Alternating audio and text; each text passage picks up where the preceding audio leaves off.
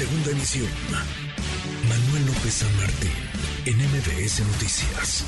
Le agradezco estos minutos al coordinador general de comunicación social y vocero del gobierno de la República, Jesús Ramírez Cuevas. Jesús, gracias. ¿Cómo estás? Buenas tardes.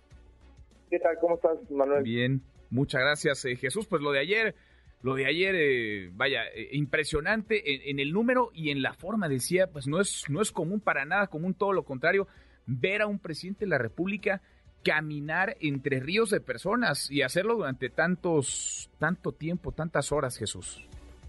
Bueno, yo creo que nunca habíamos visto un presidente de la República compartir el espacio eh, con tanta gente y de la manera en cómo lo recibían y no solo las muestras de cariño y de apoyo, sino también su respaldo a su proyecto. ¿A qué, ¿A qué lo atribuís? Porque son cuatro años y vaya, gobernar desgasta, el, el, poder tiene eso también, se toman decisiones, se afectan intereses, es natural en el ejercicio de, gobierno. A cuatro años, ¿qué corte de caja hacer en ese sentido? Ahora le entramos, si te parece, a los resultados y a lo que se ha hecho durante esta administración, pero digamos, en lo que toca al, al sentir y al contacto con la gente. Primero, eh, este gobierno es resultado de un movimiento social, político, de un despertar ciudadano, que se impuso a una lógica y a una dinámica política excluyente.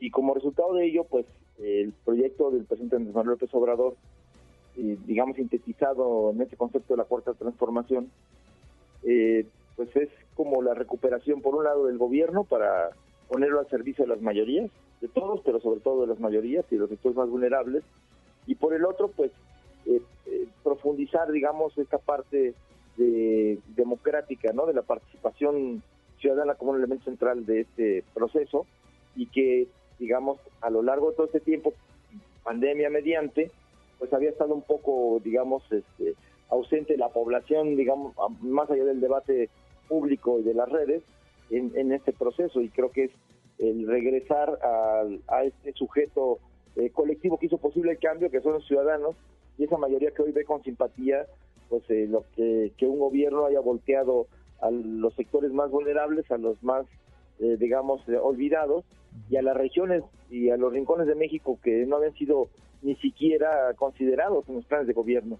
Y todo eso pues se cosecha, ¿no? Y ahí pues las muestras de cariño y además la forma en cómo vino la gente de muchos lugares del país, desde las zonas más lejanas, el desierto, la montaña, la selva, este, vinieron de todo el país, eh, pueblos indígenas, en fin, muchos jóvenes. Hay quienes han criticado precisamente esa parte, cómo vinieron y cómo llegaron, porque hay quienes dicen, bueno, es que pues ahí estaban los camiones, incluso un periódico hoy eh, contabiliza el número de autobuses que se habrían utilizado para transportar personas y hay quienes lo tachan de acarreo. ¿Qué, qué les dirías, Jesús? ¿Y, ¿Y cómo funciona en el terreno, digamos, precisamente de la movilización, el que llegue tanta gente, que confluyan tantas personas en un, pues en un espacio, en un día, en un, en un momento como el de ayer? Bueno, en primer lugar, pues es una eh, manifestación eh, ciudadana, una movilización, una marcha, y en ese sentido, pues es una expresión colectiva. ¿Cómo llegaron? Pues en cualquier lugar del mundo, incluidos los, los Estados Unidos, cualquier movilización, implica transporte. Eh, entonces, pues, ya en autobuses o no, eh, lo relevante, bueno, evidentemente el costo, quién subvencionó eso, quién pagó. En muchos casos hay constancia de que los propios eh, que, viajaron pagaron su pasaje. En, en otros, pues, fueron empresarios, solidarios, algunos diputados, senadores, en fin, se cooperaron para, para hacer los contratos y conseguir los vehículos. Asegurar es que no se usaron recursos públicos. Y cuando se habla de este concepto acarreo, estamos hablando de las viejas prácticas clientelares de condicionar la participación política en un evento, en un mitin, en una manifestación, a cambio de algo, o a cambio de un dinero, o a cambio de una prebenda futura, o de, algo, eh, de un programa social. Aquí no ocurre eso, en primer lugar porque eh, los programas sociales que ya están establecidos por el gobierno federal, la mayoría ya son ley ya están en la Constitución, por lo tanto no hay condicionamiento posible del que el beneficiario o que un gobernador o un político o incluso el presidente pueda condicionar la participación de la gente a eh, seguir siendo beneficiario de ese programa. Por el otro, acarreo es aquel que no tiene conciencia de a dónde va y que se sube al autobús y a ver, pues me llevan y yo vine pues porque me invitaron o de mi región, de mi zona, de mi colonia o de mi organización. Y aquí yo creo que pasado la prueba del ácido esta movilización, hubo más de un medio buscando a los acarreados y pues yo creo que más allá de un par de testimonios de dudosa, este, digamos, pues veracidad, pero bueno, pues también que pudiera ocurrir un caso excepcional, pero el 99.9% de la gente que asistió ayer lo hizo conscientemente. Lo hizo en, en acompañamiento, en apoyo al presidente de la República, en apoyo al proceso de cambio de la Fuerza de Transformación y a las políticas que está llevando a cabo. Creo que, así como a las principales obras que están haciendo. Eso era muy detectable, muy fácil demostrar haciendo o conversación con, con la gente que estaba participando y pues los periodistas yo veía que preguntaban, ¿no? Y más de una persona pues indignaba que los llamaran acarreados, otros utilizaron el término acarreados como de una manera irónica, diciendo que los acarreó su conciencia, que los acarreó su corazón y su convicción de, apoyar al presidente de la República. Lo que nos dices es, eh, todos sabían a qué, a qué iban, hubo como en otras movilizaciones de otro tipo en otros Y esto se demuestra en la forma en cómo el presidente puede caminar por entre una multitud, no solo pues eh, multitud real, no masiva, este, y que no haya ocurrido nada. Que lo hayan respetado y que lo hayan apoyado y que este, lo hayan acompañado. Yo creo que eso es algo que muy pocos políticos en el mundo pueden hacer. Muy pocos, Pero creo que en México, pues mucho menos, y menos, como decías, en el cuarto año de gobierno, donde ya uno supone cierto desgaste del ejercicio del poder. Eso, eso me pareció particularmente llamativo, llamativo también por lo que implica en, en, términos de seguridad, porque el presidente, vaya, no es nuevo que esté rodeado de personas, eh, que haya caminado a lo largo de sus campañas y en el ejercicio de gobierno del país una y, una y otra vez, que haya visitado prácticamente o le quito el prácticamente todos los municipios eh, de México, pero ayer eran ríos, ríos de personas. El, aparato de seguridad no lo vimos o no había Jesús, porque es, es un presidente de la República con todo lo que eso implica caminando entre una multitud, entre miles de personas durante varias horas. Bueno, eh, yo creo que el, tema de la seguridad, pues sí, estaba su ayudantía y había funcionarios. Este, incluyendo incluyendo a mí que estábamos ahí acompañando al presidente y ayudando pues a abrir paso entre la multitud. Si hubiera sido algo ajeno al propio movimiento, o no hubiera comunicación, o no hubiera esta, eh, digamos, la alegría y además este aprecio y cariño por el presidente, no hubiera sido posible. Porque también estas dinámicas masivas pues, son, digamos, pues son riesgosas, ¿no?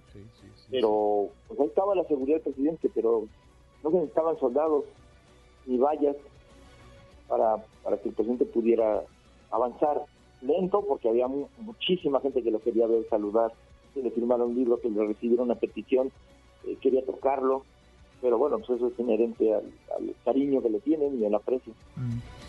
¿Cómo percibiste al presidente de ánimo ayer? Tú lo ves todos los días y lo has visto a lo largo de estos cuatro años en el correr, en días que son mejores que otros. ¿Cómo lo percibiste ayer? ¿Cómo lo viste? ¿Cómo lo sentiste hoy?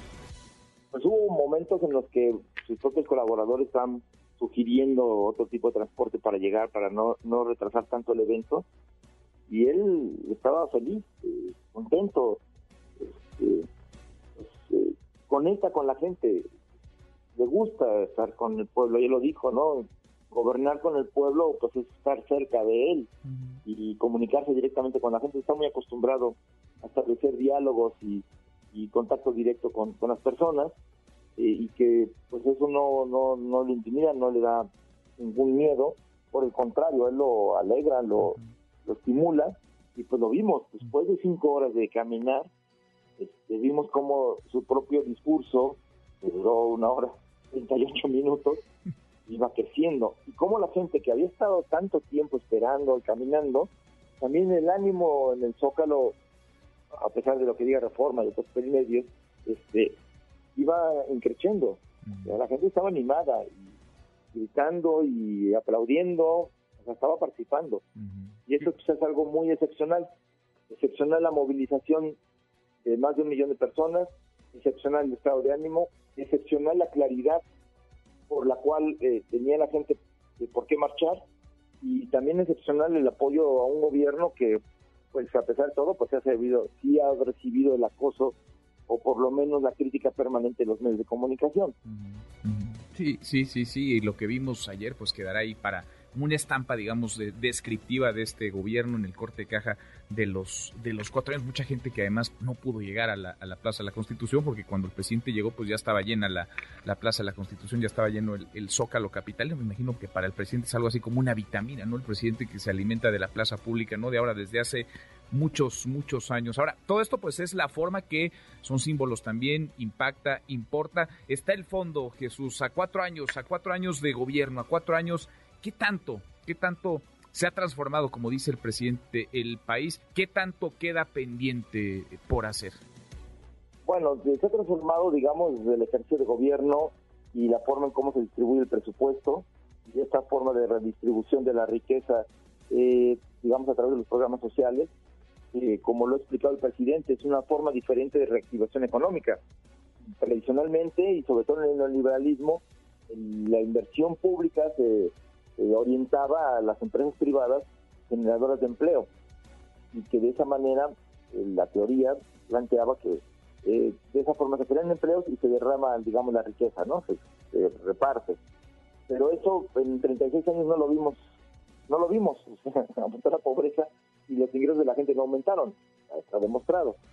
Pero en cambio, en esta propuesta, eh, la idea es, a partir de, de esta redistribución del presupuesto a través de los programas sociales que hoy benefician a más de 30 millones de familias, se está generando condiciones de reactivación económica desde las regiones, y un empoderamiento, digamos, ciudadano relativo, porque, bueno, pues el rezago a nivel del nivel de ingresos es muy, muy grande todavía, pero bueno, ese ingreso mínimo ha permitido que, la reactivación económica venga desde las regiones y también para beneficio de las grandes empresas han visto pues aumentar sus ventas y en las tiendas departamentales y también digamos de otro tipo de, elementos más eh, digamos sofisticados de, mercancías más caras también se han visto beneficiados. Entonces creo que esta reactivación económica ha permitido una estabilidad social una paz social y al mismo tiempo pues esta eh, esta fortaleza que hoy hoy se ve en, en los números en la macroeconomía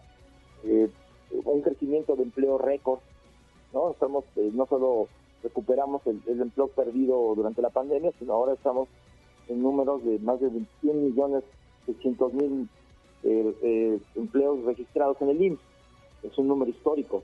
También el, ingreso que reciben estos trabajadores es un ingreso récord de, más de 400 pesos. Entonces, estamos en una, en una situación en la que también la inversión directa extranjera, pues es una, estamos en, niveles de récord, a pesar de que lo que se decía, ¿no? Que la desconfianza del sector privado y sobre todo extranjero a partir de las políticas económicas iban a ahuyentar los capitales. Estamos viendo lo contrario. Estamos viendo un reconocimiento de los organismos internacionales y de los propios organismos financieros, bancarios y del sector que están reconociendo la estabilidad eh, económica de México y de su manejo responsable de la, de la macroeconomía, de su control de la inflación. vemos al peso fortalecido como la principal moneda de las economías emergentes que se ha fortalecido y, vemos al mismo tiempo ese reconocimiento del no endeudamiento eh, del país para realizar obras o para eh, o programas sociales. Nada más recordemos que eh, el principal programa social del gobierno de Peña Nieto este, que financiaba con préstamos del Fondo Monetario Internacional y del Banco Mundial. Entonces, aquí no está ocurriendo esto, no hay, hay suficiente presupuesto eh, a partir de las políticas de austeridad, de ahorros y de, reorientación del gasto que han permitido esto y que, bueno, pues se está notando tanto en el estado de ánimo como en la propia eh, el desarrollo de la economía. ¿10 de 10 le pones al presidente Jesús a cuatro años? Bueno, eh, creo que es difícil eh, poner un número así, pero dadas las condiciones, es, eh, sí se puede considerar que ha sido un desempeño muy, muy bueno. Mm. O sea, ningún gobierno ha enfrentado dos años de pandemia global y que a pesar de eso podamos salir. Hoy vemos países incluso donde había cierta estabilidad, hasta China, donde hay inconformidad social. Vemos en Europa movilizaciones y protestas de sectores eh, del campo y de la ciudad, pues, digamos, este, protestando por las políticas económicas, sobre todo por el manejo de la, de la política energética, ¿no? Que está castigando a los países, a los pueblos. Y aquí no vemos eso. Aquí vemos a la oposición política manifestándose por temas políticos, pero no por temas de inconformidad social. Entonces, eh, sí es, creo que el principal eh, elemento o el principal sujeto que debe calificar este gobierno es el pueblo de México mm. y vista la situación del país y vista los niveles de aprobación y la manifestación de ayer, pues está la aprobación ahí está como la principal calificación de este gobierno. Jesús, por último, estoy platicando con Jesús Ramírez Cuevas, el coordinador general de comunicación social y vocero del gobierno de la, de la República para el último tramo, digamos, para el, para el último tercio, pues parece que la sucesión es uno de los temas o es el, el tema. Ayer estuvieron acompañando al presidente López Obrador en esta caminata, en esta larga caminata, el secretario de Gobernación Adán Augusto López, la jefa de gobierno Claudia Sheinbaum, el canciller Marcelo Ebrard. ¿Qué ves? ¿Qué ves en el sentido de la conversación pública y de la, y de la narrativa, de la comunicación desde el gobierno? 2024, digamos, eclipsándolo todo o un cierre, un cierre de gobierno en donde el presidente López Obrador, digamos, eh, termine su mandato, baje la cortina, como él mismo lo, lo ha dicho, y se retire de la política. Bueno, yo creo que vista la movilización de ayer, lo, el centro de la del debate o del futuro, pues es la transformación de México, continuar con ese cambio, profundizar ese cambio, es eh, por un lado el tema de, la, de mayor democratización del país, pero también de la lucha contra la desigualdad.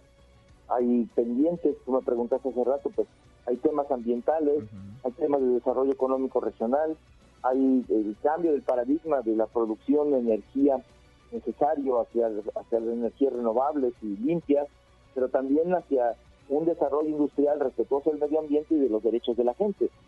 Entonces, eso es, digamos, también parte del debate hacia el futuro. Entonces, lo que está en el centro es un proyecto de cambio, un proyecto de nación que incluye a todos, que no deje fuera a nadie, pero también tiene que ser un, proyecto ambientalista, un proyecto que respete los derechos humanos de la gente y que pues permita también condiciones para que el país pueda enfrentar las futuras crisis. Y entonces el tema de la soberanía alimentaria, de la soberanía energética, de la capacidad que tenga el país para responder a los retos del futuro, pues son parte de, de, este, de esta situación. Entonces, ¿qué está detrás del debate de la sucesión en el 24? La continuación, la ampliación y profundización del proyecto de nación que este, cabeza del Manuel López Obrador hoy y que pues tiene que pasarle esta fecha en el 24. Los tres aspirantes que se han, digamos, visto ayer y que se comentan, pues son perfectamente cualquiera de ellos puede representar, que eso es algo muy interesante, ese proceso de, de, continuidad con cambio, porque no solamente es que se continúen las políticas, sino que se proceda también a, establecer los pendientes y poder resolver en esos términos pues, los rezagos históricos que tiene este país. Pero cualquiera de los tres, entonces, cualquiera de los tres, digamos, podría continuar, dices. Y la diría otra cosa, el ambiente es de unidad, el ambiente es de un debate fraterno, y de una, digamos, una política abierta. Me parece más sano que haya una política abierta que el tapadismo o todos estos procesos que desde las élites, las bambalinas se jugaban y que eran los que determinaban el futuro político de quién iba a ser el futuro candidato o los candidatos, tanto de los partidos como, como del partido en el gobierno. Entonces, creo que un debate abierto permite pues evaluar perfiles, permite evaluar eh, quién puede quién puede representar mejor esa necesidad de, continuar con cambio y pues al mismo tiempo pues a quién, quién puede despertar más, simpatías populares. Mm.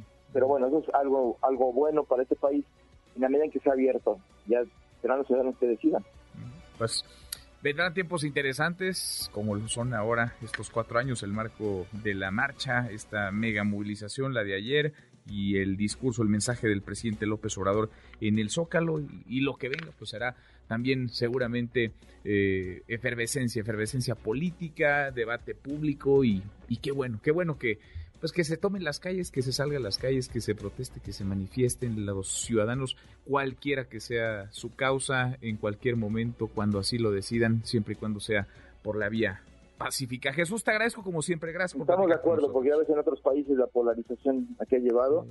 Aquí creo que siendo una circunstancia que a veces no deseable para muchos, este debate abierto, digamos, polarizado en cierta forma en las posturas, no se ha traducido en un enfrentamiento social o, en campañas de odio, aunque existen en las redes. Mm. Esas no han permeado a la gran población y creo que es importante pues eh, mantener este espíritu pues, de, diversidad y de debate de ideas y de proyectos, de crítica sin problema y al mismo tiempo de manifestaciones pacíficas.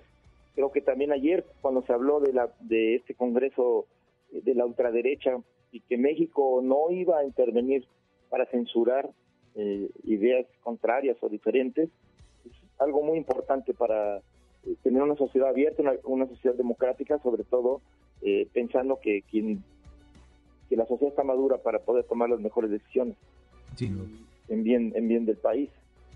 Pues sí, que no nos gane la, efervescencia y la polarización. Se vale no estar de acuerdo, se vale discutir, más se vale discutir fuerte, debatir, eso incluso es sano. No solo es inherente a la democracia, es necesario. Claro la manera en cómo se puede construir ciudadanía, la manera en cómo se politiza y se, digamos, se construye eh, opinión pública realmente y se mejoran los índices de participación, que la, gente tenga información suficiente para tomar un punto de vista informado.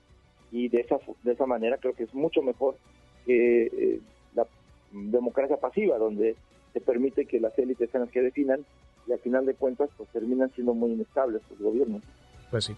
Pues sí, bienvenido el debate siempre y más en estos tiempos de, de, cambio y de, y de tanta polémica. Y algo, y algo, que es importante, nada más con ese término, lo que decías de esta parte, de la característica pacífica. Estamos viendo una multitud de personas que no agredió, que no dañó el mobiliario urbano, las tiendas estaban abiertas. O sea, se puede convivir la protesta política y social, la manifestación de las ideas y, de las manifestaciones con la vida normal del país. No se tiene que paralizar. Y eso creo que es un buen mensaje también para que para reafirmar este espíritu democrático que finalmente es lo que se solidifica y se consolida con manifestaciones como la de ayer. Sin duda, se puede y se y se debe. Jesús, gracias, gracias como siempre. Bueno, estés muy bien, Manuel, un saludo a todos. Igualmente, muchas gracias, gracias. MBS Noticias.